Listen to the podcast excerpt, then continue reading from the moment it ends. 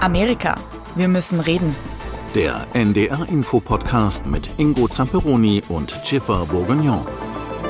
Ja, nochmal herzlich willkommen auch an dieser Stelle von uns hier im schönen Landesfunkhaus in Schwerin zu 30 Jahre NDR in Mecklenburg-Vorpommern. Das ist schon wirklich eine tolle Bilanz und ich freue mich auch sehr persönlich hier wieder zu sein, weil ich als Volontär im Jahr 2000 meine allererste Station hier beim Hörfunk hatte in Schwerin und freue mich, dass Sie hier sind. So viele, so zahlreiche. Wir hatten am Donnerstag unsere Premiere mit Live-Publikum und äh, wir waren etwas nervös, ob überhaupt jemand kommen würde. Und deswegen ist es schön zu sehen, dass so viele Leute hier sind heute. Ja, tatsächlich, alle hergekommen. Großartig. Also vielleicht mache ich, ich mache ein Foto für deine Mom. Okay. Also, Ja, Moment, man muss heutzutage Selfies, haben wir gerade gesehen, müssen wir Selfies machen. Also, alle bitte recht freundlich, einmal lächeln. Großartig. Vielen herzlichen Dank. Ja, toll. Ja, die USA sind ein Thema, das, wie ich schon häufig erzählt habe, mich persönlich aus, aus vielerlei Hinsicht, ich habe in den USA studiert, ich habe da gelebt, bin mit einer Amerikanerin verheiratet. Wir sind oft, wir waren auch diesen Sommer wieder länger in den USA, ist ein Thema, das mich persönlich sehr beschäftigt. Und äh, wir haben das Gefühl, es ist derzeit natürlich eine Menge los, was, äh, ja, wo es Redebedarf zu gibt. Und wir wollten diesmal auf die Midterms gehen. Vielleicht kurze Erklärung, was genau sind die Midterms? die Midterms sind die Zwischenwahlen. Wir wählen unseren Präsident für jede vier Jahre. Also Biden war ge- gerade gewählt in 2020. Der nächste Präsident wird entweder wiedergewählt oder neu gewählt in 2024. Und inzwischen, jedes zwei Jahre gibt es eine große Zwischenwahl. Und in dieser Zwischenwahl sind immer jede, also wir haben unser Haus, the, the House of Representatives, das Haus von Abgeordneten und der Kongress, der Senat. Und die Abgeordneten im Haus sind jedes zwei Jahre neu gewählt oder wiedergewählt. Und im Senat, da ist man für sechs Jahre. Das heißt, eine Drittel ist jede zweite Jahr gewählt. Also, das heißt, dieses Jahr gibt es weder von unseren Abgeordneten im Haus, also eine Drittel von unserem Senat, aber auch andere Stellen, zum Beispiel Secretary of State. Das ist eine Stelle innerhalb jeder Bundesstaat und aber auch so Gouverneur zum Beispiel, Bürgermeister, so wie hier in Deutschland, also unterschiedlich. Sheriffs, lokale Richter und so. Das darf man nicht vergessen. Die USA sind eine sehr viel basisdemokratische Demokratie, sehr viel mehr Bürgerbeteiligung bei den Wahlgängen. Es wird wirklich vom kleinsten äh, Ortsvorsteher ähm, bis eben zum Vertreter des Staates in Washington ständig gewählt. Also man ist ständig im Wahlkampf. Und der große Unterschied zu unserer äh, Demokratie ist, dass anders als in Deutschland, wo die Exekutive immer nur aus der Legislative hervorgehen kann, also nur wer eine Mehrheit im Bundestag hat, kann auch den oder die Kanzlerin stellen. In den USA muss das nicht so sein. Das heißt, das Haus ist unabhängig vom direkt gewählten Präsidenten. Und deswegen sind diese Zwischenwahlen eben auch so wichtig für den Spielraum, den ein äh, Exekutivorgan, also der Präsident in dem Fall, dann die nächsten zwei Jahre hat. Genau, weil jetzt der, der Partei von der Präsident, die Demokraten, haben der Mehrheit in der Haus, aber und eine knappe Mehrheit, eigentlich ist es 50-50, aber die Vizepräsident in diesem Fall darf dann die entscheidende Wahl machen. Insofern, es gibt eine Mehrheit für die Demokraten im Weißen Haus, im Kongress und traditionell ist es passiert, dass zwei Jahre nach ein neuer Präsident gewählt ist, ist es oft passiert, dass der Präsident hat der Mehrheit verloren. Das ist passiert mit Bill Clinton, mit Obama auch, weil Zwischenwahlen Trump und äh, George Trump- Bush äh, Junior auch. Genau, das so? also Ja. weil das ist gesehen als eine, eine Referendum, ein Kommentar, wie man will, an der Partei von der Präsident. Er ist gesehen als verantwortlich für so viele Sachen, ob er dann richtig ist oder nicht, das ist äh, zum Diskussion, aber es ist so gesehen. Aber es ist auch so, dass inzwischen Wahlen wählen, also typischerweise weniger Leute als in der Präsidentswahl jedes Jahr.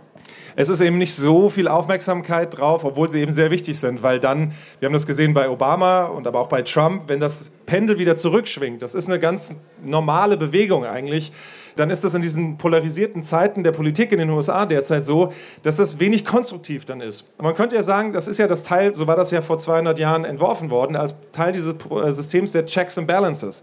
Da hat man quasi ein Gegengewicht zum mächtigen Präsidenten, das quasi diesen Präsidenten etwas reguliert.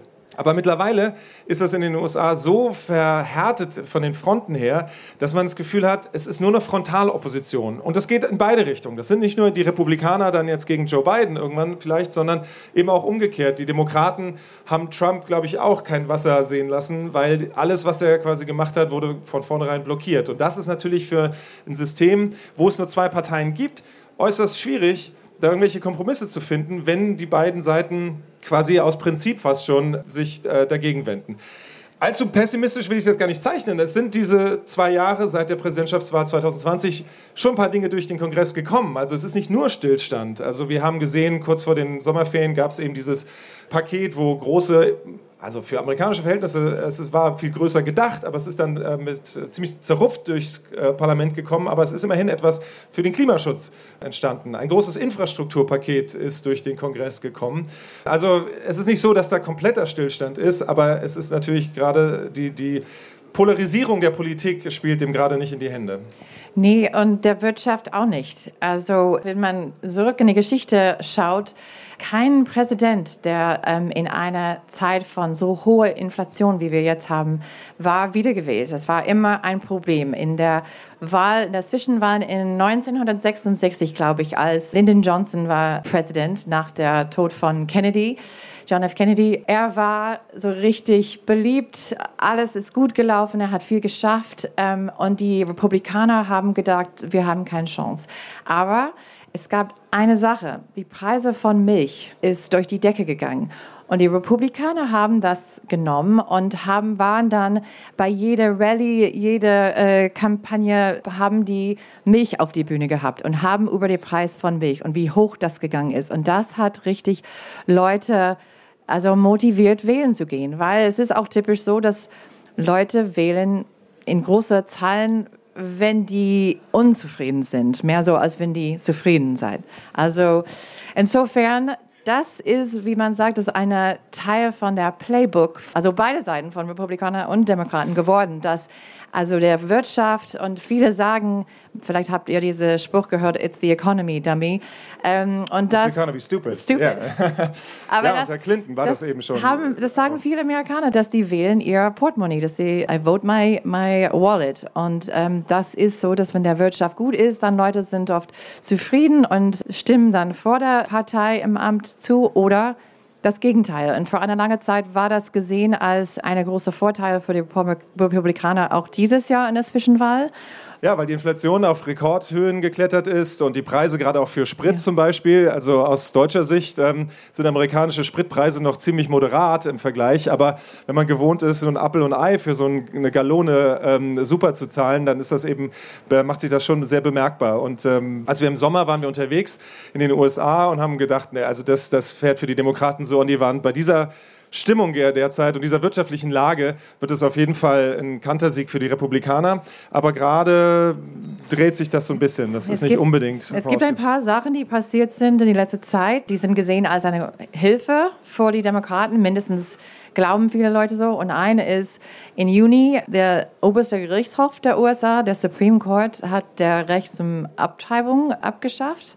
Der Roe v. Wade, wie man das nennt, war der Gesetz. Also das bundesweite Recht. Bundesweit, genau. Es ist nicht äh, illegal überall, aber die haben gesagt, wir geben das zurück an die Bundeslandebene und jede von den 50 Bundesländern müssen dann selbst entscheiden, wie die das machen wollen. Und das hat viele besonders Frauen, viele junge Frauen motiviert und auch statistischerweise junge Leute wählen nicht so häufig und in große Saalen wie ältere Wähler. Und das ist irgendwas, das könnte richtig nicht nur junge Wähler, aber auch viele Frauen motivieren, für die Demokraten. Also diese Midterms sind ziemlich entscheidend für die Bewegungsspielräume, sagten wir.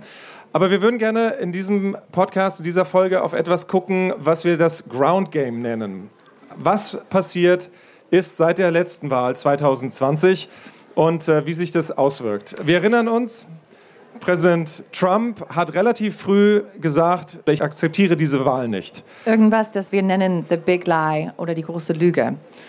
Und er hat quasi die Samen des Zweifels, des, wenn ich das mal so frei übersetzen kann, also die Seeds of Doubt, wie es im Amerikanischen heißt, gesät und hat gesagt, okay, ich akzeptiere die Wahl nicht. Die einzige Möglichkeit, die ich verloren habe, ist, dass da Wahlbetrug stattgefunden hat. Anders kann ich es mir nicht erklären.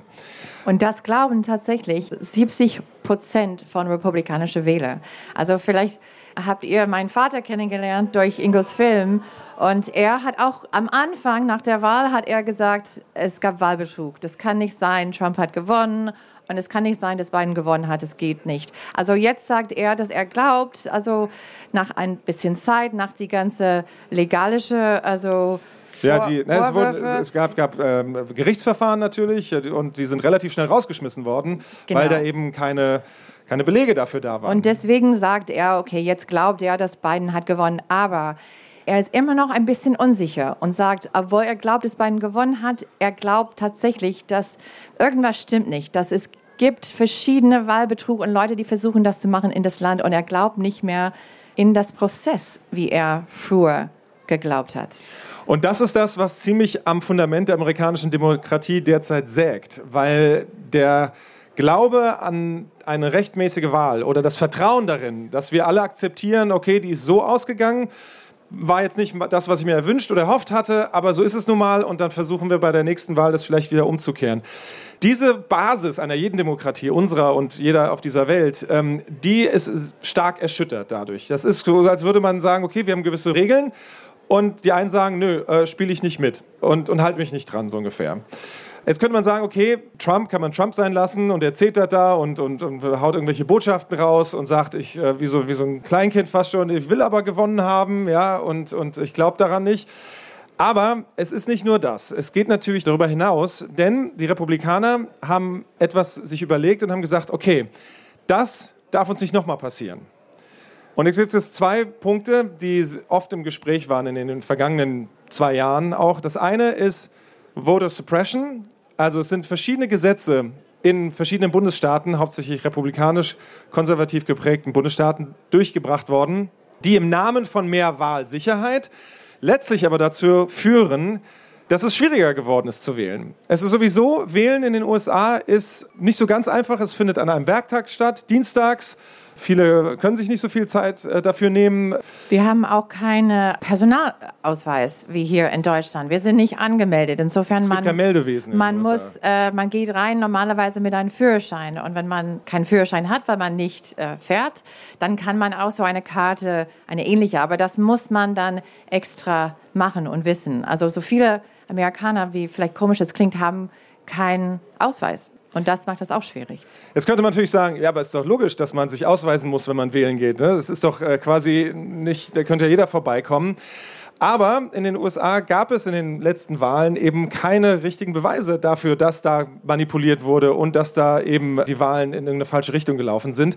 Und es lief bislang eben so, dass es nie ein Problem war. Also man hat das immer, teilweise muss man in den USA ja, wenn man keinen Ausweis hat, sich mit seiner Stromrechnung ausweisen und sagen, guck mal, da wohne ich, das bin ich. Und das ist einfach, läuft ein bisschen anders.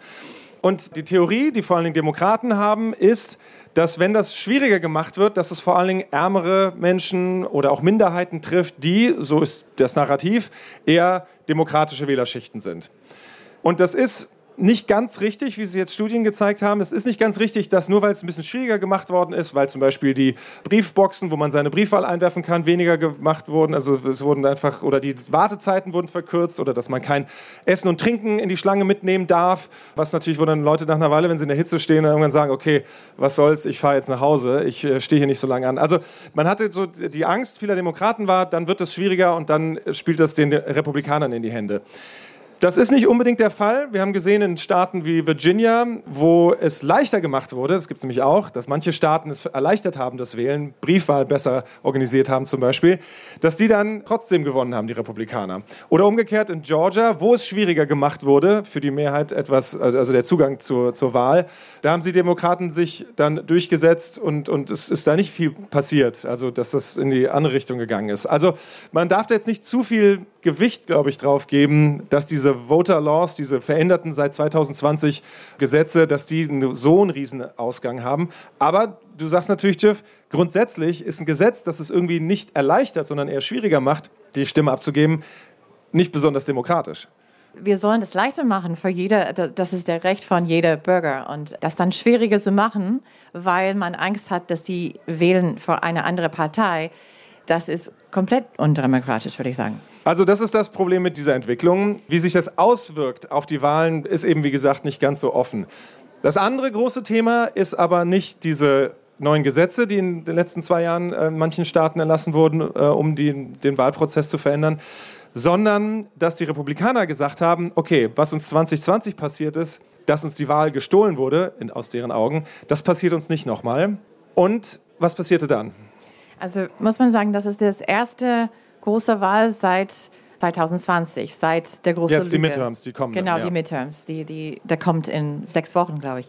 Und es gibt viele Leute, wie gesagt, die glauben, das war, dass es gab Wahlbetrug, dass es war geklaut, dass Trump der richtige Sieger ist. Und die haben wie wir gesehen haben von Briefe von Trump oder von Steve Bannon, er war ein Ratgeber an Trump, der eine sehr einflussreiche Podcast hat mit vielen Republikanern.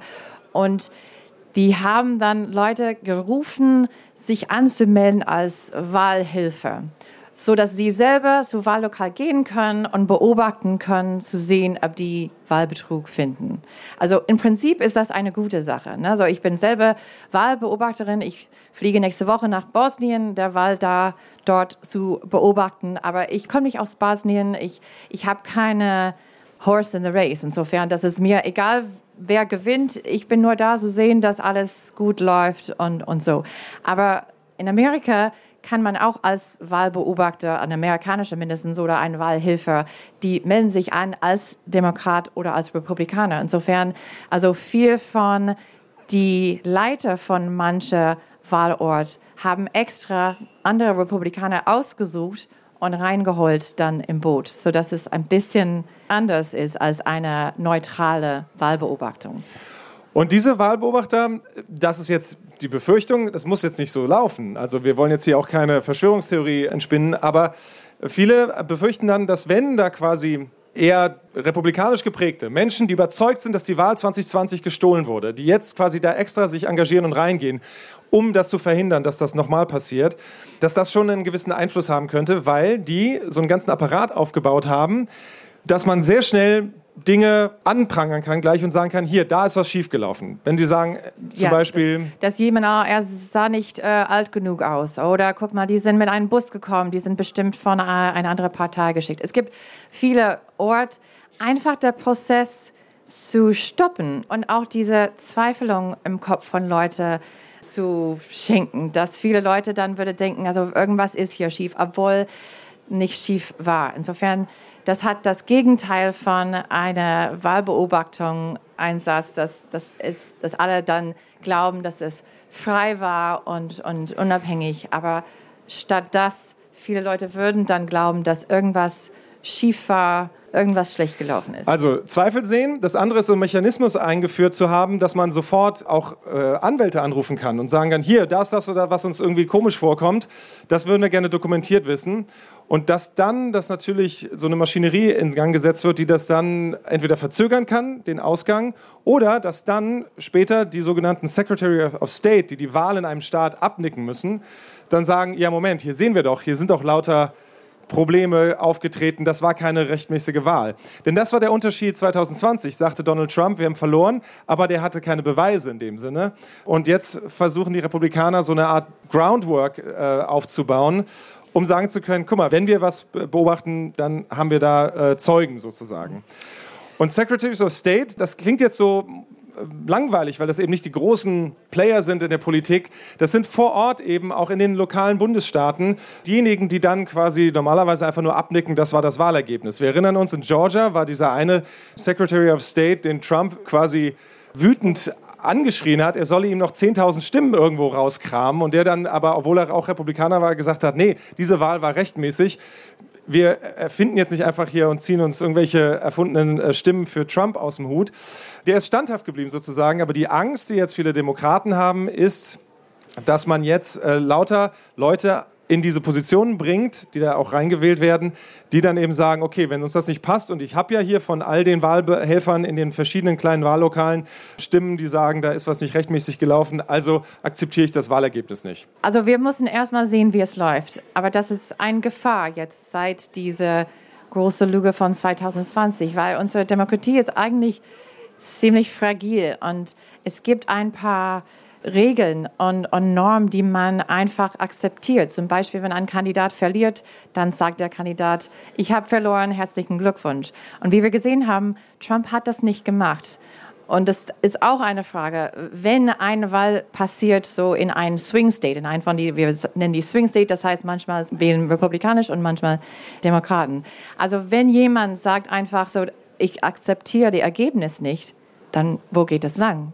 Was dann? Ja, und dass das Beispiel Schule macht von Trump. Ja, genau. Dass, dass, ähm, wir würden sehen in die kommende Woche und in der Zwischenwahl, wie viel von dieser Taktik andere Kandidaten von Trump übernehmen. Also, und was das dann bedeutet. Und ich sehe das als viel, das wirklich leicht schieflaufen könnte. Und deswegen finde ich, dass diese Zwischenwahlen in den nächsten paar Wochen sind wirklich, haben große Konsequenzen. Nicht nur für eine, wer ist als Abgeordnete gewählt in Arizona, aber für das ganze Land, weil ich sehe das auch als irgendwas, das könnte dann großen Einfluss haben auf der Präsidentswahl in 2024.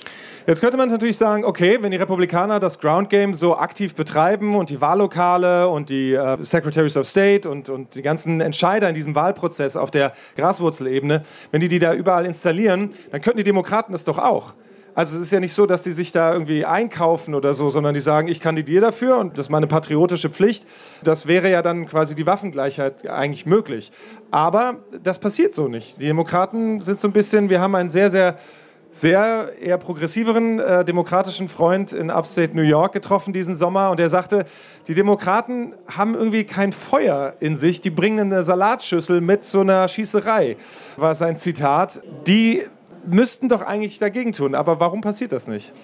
Also ein paar Sachen. Die Republikaner sind richtig äh, gut organisiert und äh, haben, haben auch, wie, wie, wir gesehen haben, es gibt viele Richter auf Bundeslandebene, die, die haben schon nach vorne geschubst, dass, dass Trump hat dann im Amt, konservative Richter, das Trump hat dann im Amt gestellt. Also die haben schon irgendwie besser kapiert als die Demokraten, wie wichtig das ist, auf wie Trump sagt, the ground level, Leute reinzubringen, konservative, äh, parteiische Leute da in wichtige local Rolle zu stellen. Und ich glaube, die, die, Demokraten haben da ein bisschen geschlafen. Ja, das ist natürlich ähm, selber schuld, würde man dann sagen. Also wenn dann plötzlich äh, die Demokratie in eine andere Richtung geht, oder? Eigentlich ist es zurück zu den zwei Parteisystem und wie gespalten wir jetzt sind. Es ist, es auch soll nicht sein. Wahllokalleiter und, und Wahlbeobachter, nicht Wahlbeobachter, aber die Leute, die arbeiten da an der Wahllokal, sollen, der Ziel soll sein, dass es gibt eine freie Wahl und dass alle hatten der Möglichkeit zu wählen, privat, ohne Einfluss und einfach ihre eigene Wahl getroffen. Aber nicht, dass die können andere Leute einflussen, für ihre Partei zu wählen. Und wie wir gesehen haben an beide Seiten, das ist ein Kampf, wo manchmal diese prinzipiell irgendwie ist vergessen. Also es ist natürlich, das darf man auch nicht vergessen, ein ganz schöner Flickenteppich. Ne? Wir haben 50 Bundesstaaten und jeder Bundesstaat hat seine eigenen Gesetze, die er erlassen kann, was eine Wahl, wie eine Wahl ablaufen sollte oder kann äh, und was das betrifft. Und insofern ist das immer schwierig. Man muss dann immer von, von Staat zu Staat gucken, äh, wie, wie das abläuft. Ähm, und deswegen ist es manchmal auch ähm, verwunderlich, wenn wir aus Deutschland drauf gucken und denken, wieso, das ist doch nicht so kompliziert. Ich kriege meine Wahlbenachrichtigung, ich gehe ins Wahllokal, das mir zugewiesen wurde, mache da mein Kreuz und dann hat sich die Sache und dann vertraue ich eben darauf, darauf, dass das eben stimmt. Ganz so einfach ist es eben nicht in den USA. Und da gibt es eine Menge Möglichkeiten, und zwei, drei haben wir jetzt eben angerissen, wo man so einen Hebel reinziehen kann oder, oder so ein bisschen was eben nicht so glatt durchlaufen lassen kann. Und die große Frage, die sich jetzt viele in den USA eben stellen, ist, in welche Richtung geht das bei den kommenden Wahlen? Ähm, heißt das jetzt, wir werden das immer erleben, dass sobald eine Seite, in dem Fall jetzt die Republikaner, nicht das gewünschte Wahlergebnis äh, erlebt und sieht, dass sie sich dann eben so querstellen und nur sagen, ja, wenn ich gewonnen habe, ist es okay, und wenn ich verloren habe, dann, dann kann das ja nur geschoben sein.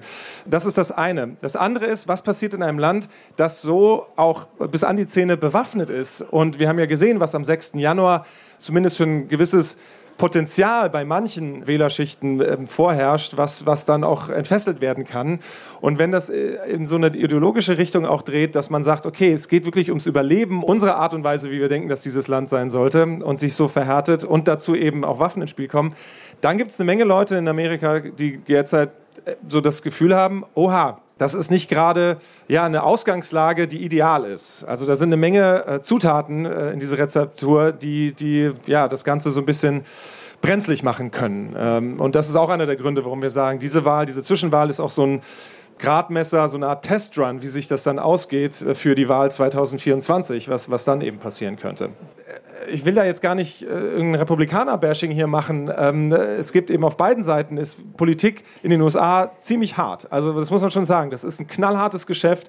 Äh, da wird mit extrem harten Bandagen gekämpft. Es wurde durch die Aufhebung der Finanzdeckelung äh, wurde möglich, dass unfassbare Summen da reingesteckt werden, Werbegelder. Das ist ein solcher äh, Nahkampf. Wie man ja, sagt. ist ein Bloodsport, ein wie die Amerikaner sagen. Sagt man das? Ähm, und dennoch ist, das, ist die Basis von all dem immer gewesen, am Abend der Wahl, wenn klar ist, wer verloren hat und wer gewonnen hat, Mund abwischen, weiter gucken und wir schauen auf, auf die nächste und akzeptieren das. Und das ist äh, diese Sicherheit, diese Gewissheit, das hat Trump zumindest erreicht und seine Bewegung dass die auf beiden Seiten eine Verunsicherung äh, herrscht und, und die eben nicht mehr gegeben ist. Und das, mal gucken, wie sich das auswirkt, auch der, auf den demokratischen ähm, Prozess in den USA in den kommenden äh, Jahren. Man könnte ja sagen, okay, trotz dieser Anfeindungen, trotz, trotz der ganzen Versuche, hier irgendwie Knüppel dazwischen die Beine zu schmeißen, die Transition hat, die Machtübernahme von Biden nach Trump ja geklappt. Es ist ja nicht so, dass, äh, dass die am 6. Januar Erfolg hatten. Mhm. Äh, und es ist ja nicht so, dass, dass die, das Land auseinandergefallen ist seitdem. Aber, Aber das ist jetzt schon das positiv zu sehen. Äh, ja, das ist der, der Glas halb voll, würde ich sagen, weil genau. allein das, wir sind zu diesem Punkt gekommen, wo ein amerikanischer Präsident würde der Ergebnis nicht akzeptieren, würde Druck machen an äh, einen Secretary of State von einem anderen Bundesland, Wahlzettel zu finden. Also allein, dass der 6. Januar passiert ist und passieren könnte, finde ich, zeigt, wie schwierig die Situation, Situation ist im Moment und wie fragil und dass der Demokratie auf jeden Fall, finde ich, in Gefahr ist. Deswegen haben wir äh, heute über die äh, Zwischenwahl gesprochen, weil es wird eine, der, der erste große Test seit der 2020-Wahl. Und wir würden dann sehen, wie das. Also zusammenfassend, das sind zwei Aspekte, die, die interessant waren, was wir angerissen haben. Das eine sind Gesetze, die in Bundesländern, äh, Bundesstaaten verändert wurden, die es irgendwie schwieriger machen zu wählen. Alleine, weil, wie gesagt, die, äh, die Wahlurnen einfach spärlicher verteilt sind oder solche Sachen. Aber da haben wir ja auch gerade gesagt, ist es nicht ganz ausgemacht, dass sich das auch wirklich in die eine oder andere Richtung auswirkt. Und das andere, wo wir glauben, was viel entscheidender sein könnte, ist eben dieses Installieren auf einer ganz, ganz niedrigschwelligen Ebene äh, in den Wahllokalen, in den Wahlbezirken, äh, den Wahlausschussvorsitzenden, dass da eine Menge Menschen, Republikaner, sich jetzt quasi positionieren, die eben überzeugt sind, wir müssen dieses Land zurückholen. Es wurde uns gestohlen bei der Wahl 2020 und wir müssen es zurückholen. Und wenn man mit so einer Vorgabe reingeht, dann ist es natürlich fraglich, wie fair and balanced diese Wahl sein kann. Das war jetzt mal so ein grober Umriss. Ich weiß, ist, manchmal machen wir so, äh, setzen wir vielleicht auch viel voraus, versuchen das immer so ein bisschen ähm, äh, zu, zu umreißen, aber das ist so ein großer, grober Überblick, wo sich die USA in diesem Wahlherbst 2022 befinden. Soweit ähm, unsere, unsere kleine Runde zu diesem Thema. Aber weil hier so viele zahlreich noch hier stehen und ich finde es auch toll, dass trotz des eher beschaulichen Wetters oder überschaubaren Wetters, zum Glück regnet es gerade nicht, wir haben hier so ein Dach über uns, aber Sie stehen da im Freien. Ähm, das finden wir großartig. Vielen Dank, dass Sie alle gekommen sind. Ähm, wenn Sie eine Frage hätten oder haben, dann wäre jetzt die Gelegenheit dazu, die zu stellen. Ja, Sie haben viel über die Varianten der Wahl gesprochen, Auswirkungen, Rechtmäßigkeit und so weiter. Mich interessiert, welche Rolle spielen innerpolitische Themen und außenpolitische Themen bei dieser anstehenden Wahl? Würde es einen außenpolitischen Wechsel geben oder innenpolitisch mehr Beachtung finden, was eine Veränderung des Senats und äh, des Abgeordnetenhauses bringen könnte? Das ist natürlich ein Punkt, der hier in Deutschland immer so, finde ich, sehr ja, wie soll ich sagen, wir gucken immer drauf, was, was machen die USA für die Welt natürlich, was bedeutet das für uns natürlich. Und die Amerikaner und Amerikanerinnen haben natürlich einen sehr viel binnensichtigeren Blick auf ihren Alltag, auf ihr Leben. Da sind zwei Ozeane zwischen sich und dem Rest der Welt, wenn man so will. Auf der einen Seite der Pazifik, auf der anderen Seite der, der Atlantik. Und auch der Ukraine-Krieg zum Beispiel, der uns hier in Deutschland so unfassbar bewegt und, und äh, betrifft auch, äh, ist äh, in vielerlei Hinsicht ist in den USA ein Thema und es ist viel in den Medien präsent und äh, gerade die Regierung engagiert sich da unheimlich mit der Unterstützung der Ukraine.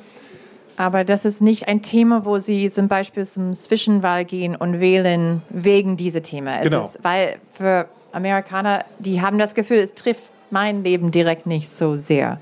Und, aber was trifft mein Leben ist Inflation oder Wenn Energiepreise vielleicht aufgrund des Krieges auch steigen, ja.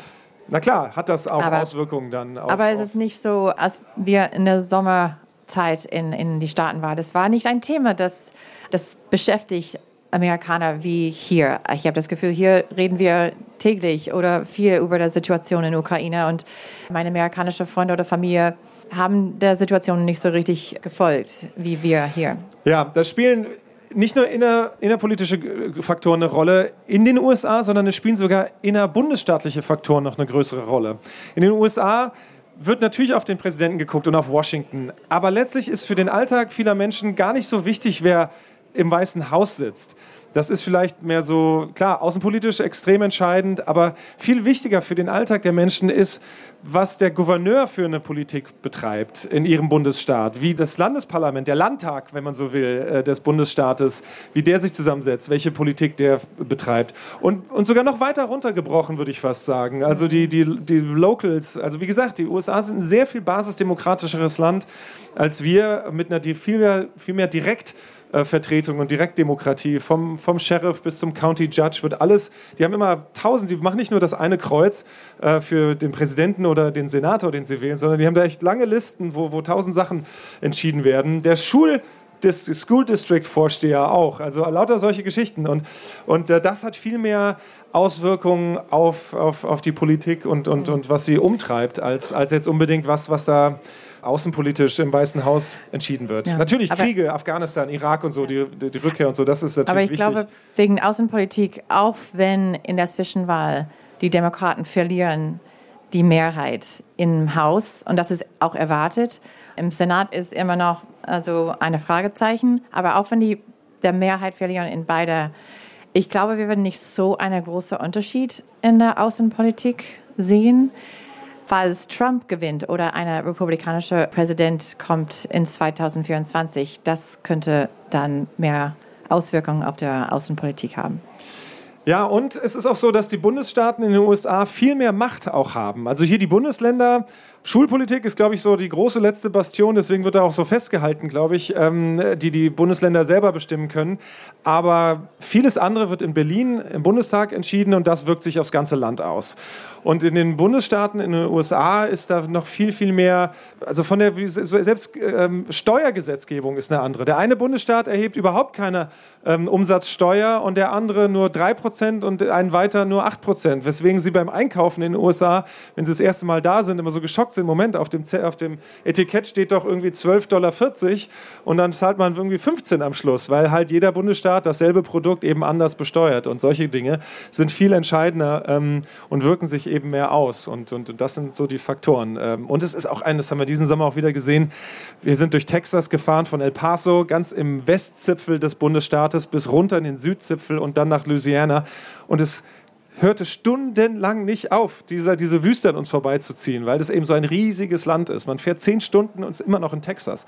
Und da ist natürlich vieles, was die Welt betrifft, weit weg. Ich sage das jetzt nicht, um es zu entschuldigen. Ne? Ich finde, jeder sollte sich darum kümmern und dafür interessieren, was so in der Welt passiert. Aber, aber ganz ehrlich, ich sage mal, wie viel wissen wir hier heute, was gerade in Finnland irgendwo passiert oder in ähm, Albanien oder solche Geschichten. Das, da sind die Amerikaner eben auch sehr binnensichtig, was das betrifft. Und das ist einfach auch äh, der Politik, aber eben auch der Geografie teilweise, finde ich, immer wieder ge geschuldet, weil das eben dann solche Strecken und Entfernungen sind. Mich würde mal interessieren, äh, wieso aufgrund dieser Vorfälle im Kapitol damals, wieso der Trump überhaupt noch kandidieren darf als Präsident. Ja, das ist auch eine sehr entscheidende Frage, die sich viele stellen. Wie ist das möglich? Naja, zum einen ist es möglich, dass diese Anhörungen, die wir den Sommer über gesehen haben und die auch noch, ich glaube, weitergehen. Es gibt noch ein paar ähm, Anhörungen zu diesem, also der Untersuchungsausschuss, wenn man so will, der das aufarbeitet. Der hat ziemlich, ziemlich entlarvene und auch schockierende Details dieses Tages äh, hervorgebracht. Und da ist es on the record. Also da kann man nicht sagen, ah, nee, das war doch irgendwie nichts, sondern das ist wirklich dokumentiert, mit einer Menge Beweislast äh, dargelegt. Aber es ist sehr politisch. Es ist eine, wie ein Untersuchungsausschuss ja auch bei uns, es ist eine politische Aufarbeitung, die jetzt nicht konkret für den Präsidenten juristisch strafrechtlich relevante Konsequenzen hat. Für manche der Beteiligten schon. Es gab schon Verurteilungen. Äh, manche sind auch schon für zwei, drei und mehr Jahre ähm, verurteilt worden. Und es laufen auch eine Menge Prozesse derzeit. Und es gibt ja sehr viel Beweismaterial, weil so viel gefilmt wurde mit Handykameras und, und Überwachungskameras. Ähm, sehr viel Aufarbeitung findet auch juristisch statt dieses Tages, aber eben noch nicht betreffend den Präsidenten in dem Sinne.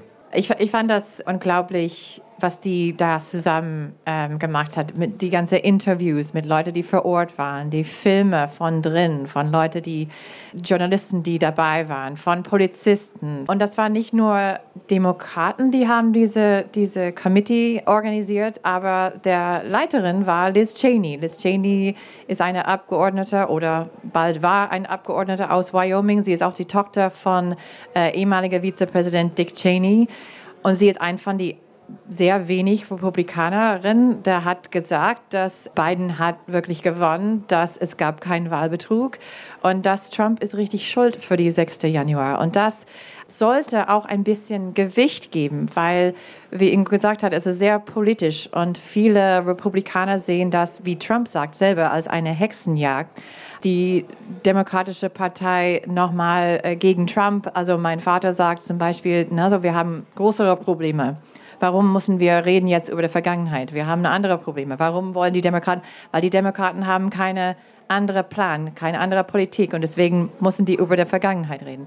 Also, aber ich finde, der Anhängen waren eine sehr wichtige äh, ich glaube, es war gut, dass Sie, ja, nee, das dass, dass so viele Leute können dann sehen genau, was passiert ist. Und trotzdem, ich würde sagen, dass nicht ein einzelner Trump-Unterstützer hat gesagt, ach, na ja, das habe ich nicht gewusst. Ich würde ihm nie wieder wählen. Also Trumps Basis mindestens, wie Joe Biden hat, die genannten die MAGA-Republikaner, würden ihm treu bleiben bis in 2016. Er hat famously gesagt, ich könnte Fifth Avenue langlaufen und jemand schießen und nichts würde passieren. Und langsam denkt man so, tatsächlich, also man, man könnte das auch vorstellen. Also ja, insofern die juristische Aufarbeitung dieses Tages und was da passiert ist. Ähm, politisch sagst du, wird das wenig Republikaner äh, abhalten, äh, Trump wieder zu wählen. Oder eben nicht abhalten, sondern die sagen, okay, das ist auch politisch und Hexenjagd und ist übertrieben. Aber ähm, strafrechtlich ja, ich weiß nicht, ehrlich gesagt, ob da noch irgendwas kommen könnte. Natürlich, wenn das dazu kommen sollte noch und es gibt eine, eine Verurteilung in gewisser Weise, dann, dann ist es auch, äh, glaube ich, nicht mehr möglich, dass er dann äh, kandidieren könnte. Aber ähm, solange das nicht passiert, ähm, ist das durchaus eben ein Szenario, das wir nicht ausschließen ähm, können und äh, das ist Teil dieses Prozesses dann in den USA. Von daher werden die nächsten Monate auch ziemlich spannend werden, ähm, wie das dann noch weiter sich ausgeht. Wie immer. Ja, also es gibt viel zu bereden äh, über dieses Land und die Ereignisse, die da stattfinden. Und deswegen finde ich, passt der Titel unseres Podcasts auch ganz gut. Amerika, wir müssen reden. Wir tun es sowieso.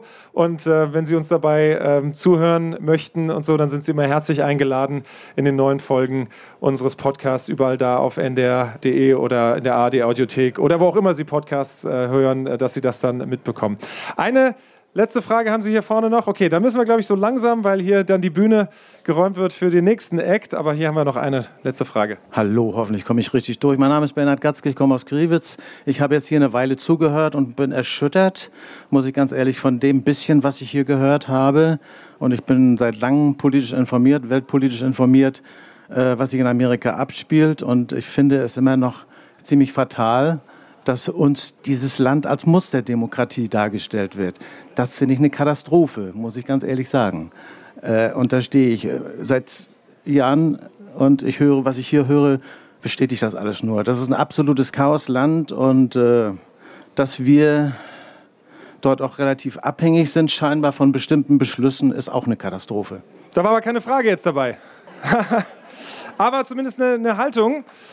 Und ähm, ja, in der Tat, das ist äh, etwas, was ähm, ich glaube, dieses Vorbild ähm, der, der, USA als äh, Shining City on a Hill, ne, die sich ja auch dieses Selbstverständnis oft der USA als Demokratie, als Vorreiter, also da, da haben Sie recht, da, da, da gibt es eine Menge Punkte, die man, die man da kritisieren muss und die im Argen liegen.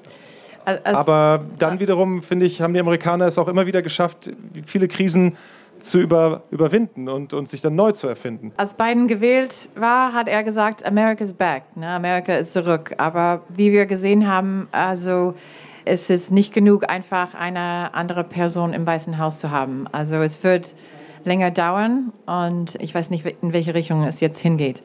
Aber wir haben einen langen Weg vor uns, glaube ich. In diesem Sinne, ich hoffe, Sie haben einen nicht allzu langen Heimweg, äh, wenn Sie nachher nach Hause gehen. Vielen Dank, dass Sie hier dabei waren und hier uns zugehört haben und heute hierher gekommen sind. Feiern Sie noch hier ein bisschen die 30 Jahre Landesfunkhaus NDR in Mecklenburg-Vorpommern. Ganz herzlichen Dank. Amerika. Wir müssen reden. Ein Podcast von NDR Info. Das Sneaker-Experiment. Ein Podcast von Melanie Böff, Christian Salewski und Felix Rohrbeck. Ich hab dem Teufel meine Seele verkauft. Gegen ein paar neue Nikes eingetauscht. Promis wie Jan Delay, Caroline Kebekus oder Kevin Kühnert haben uns ihre alten Sneaker gegeben. Wir haben sie mit GPS-Trackern verwandt, in Filialen oder in Altkleidercontainer abgegeben und dann ihre letzte Reise verfolgt. Das Ergebnis war vernichtend. Die Hersteller kümmern sich nicht um das Problem. It's a mountain of waste. Wir sind jetzt hier mitten in dieser krassen Müllkippe Dandora und äh, also das ist schon heftig, weil da kommen jetzt die Trucks an und da wird einfach so der, der Restmüll mit so einer Hacke runtergeholt. In Afrika türmen sich die Müllberge. Unsere große Frage ist, kann man einen Sneaker entwickeln, der dabei hilft, dieses Müllproblem zu lösen? How many trucks are coming in? Uh, like so many, over 100 trucks coming. Das erfahrt ihr im Sneaker-Experiment. Jetzt anhören in der ARD Audiothek, die Podcast-App der ARD.